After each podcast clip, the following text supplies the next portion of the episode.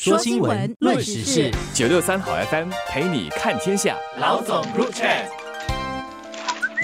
各位听众，大家好，我是新民日报的朱志伟。大家好，我是联合早报的郭丽娟。客工和女佣也成为诈骗团伙的目标。单在去年就有超过三千五百名客工和外籍女佣遭到诈骗，损失超过两千五百万元，大约占了本地所有诈骗案的十八仙。比较让人担心的，其实是一种趋势吧。这个族群陷入骗案，损失的钱财在这几年都持续的增加，从二零一九年的四百五十万元。激增到今天就是二零二二年的超过两千五百万元。看到这则新闻的时候，我的第一反应就是这真的太可恶了。我们都知道，许多客工和女佣都是支付了一大笔行政费用，有些好还是欠了许多的债务才能够来到新加坡工作。到了这里工作之后，往往也得省吃俭用来还债，之后才慢慢的能够累积储蓄，好把钱寄回家。但他们当中却有一些人很不幸的被这些骗子给看上了，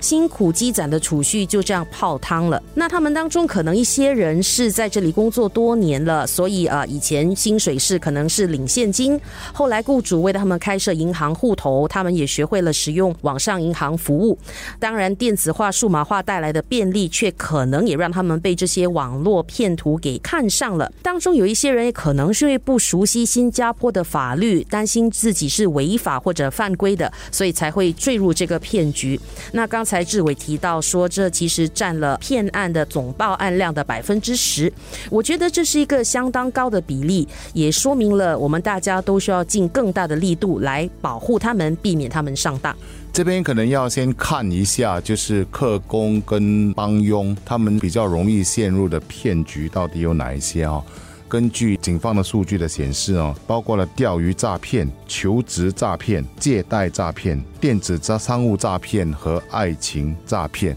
这边可能要从帮佣跟客工们的心理来看待这些问题。首先，第一是。他们当然是来打工，有些时候生活的一些用品，他们可能需要买东西。买东西的时候，有些时候就容易上当，尤其是当骗子说那些东西可能价格会比较便宜，这是一个。另外一个当然就是所谓的那些假冒警察或者假冒公务员的那些电话，他们可能因为人在他乡，其实也更不容易的辨认。而这边首先一定要提醒大家的就是，虽然我们谈到的这个族群是客工和帮佣，其实这边还有一个角色是非常重要的，那就是他们的雇主。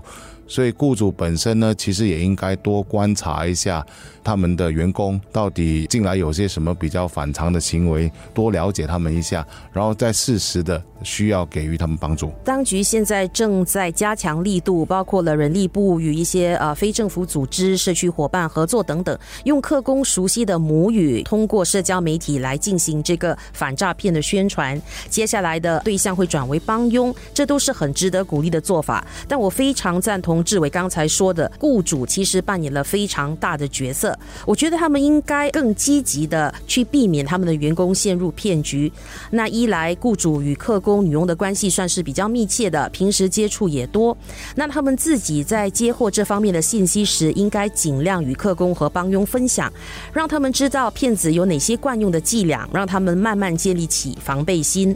再来，如果你的帮佣或者客工是不小心上当，被骗走了一大笔钱，他怎么可能有心情好好的工作？所以最后雇主也是会受到影响的。那最好的做法就是大家一起提高警惕，防范于未然。这边可能还要提的一点，就是因为我们九十九八仙的骗局都来自外国，而且他们是集团化的。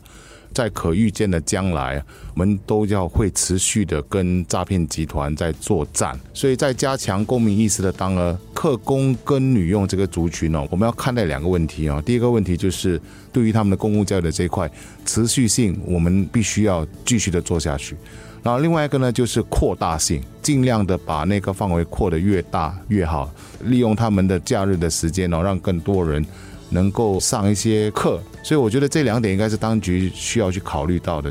这边我觉得还有一个角色是值得留意的，那也就是心理辅导，我们也需要去关注那些被骗的人的心理上的那些问题。辅导员也要能够开导他们，让他们知道说这个东西其实并不是他们的错，所以在这方面需要有一种心理的疏导。还有一点，我觉得要提一下，就是大概现在已经是五十万了吧，都下载了 Scam Shield。Scam Shield 是能够比较好的屏蔽那些可能的诈骗电话跟信息。在这一点上，对于客工来说，可能因为他们的母语。不是英文或者中文的情况，或者不是大米尔文、呃马来文的情况底下，那我们能不能开发其他的语言，也帮助他们能够下载这个 Scam Show？这个也可以是有关单局可以去探讨的。整体来看，女佣和外籍客工已经是我们社会不可缺少的一部分。如果没有了客工，那很多建筑物啊、地铁工程等都不可能新建起来。少了女佣，很多人也无法放心的外出工作，特别是家中有小孩或者年长者的人。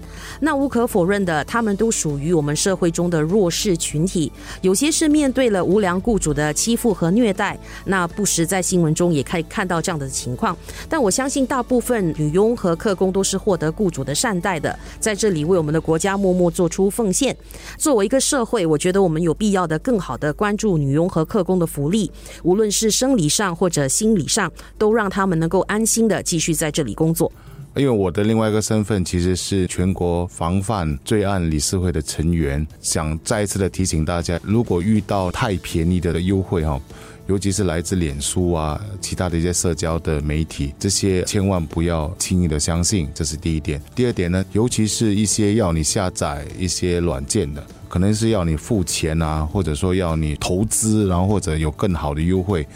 千万不要下载，就是所有的软件要下载的话，都必须要通过合法的途径下载，千万不要通过 WhatsApp 或者其他的方式来下载软件，就有可能就避免了下载到恶意软件了。因为下载恶意软件的话，骗子很可能能够掌控你的手机。所以，包括把你的钱转出去啊，这些危险都是存在的。当然，还有一点就是，如果您真的怀疑自己已经被骗了，请第一时间报警，并第一时间的通知你的银行，尽快的把你的那个户口喊停，这样能够最好的保护自己，那也能够让警方更快的采取行动，防止更多人被骗。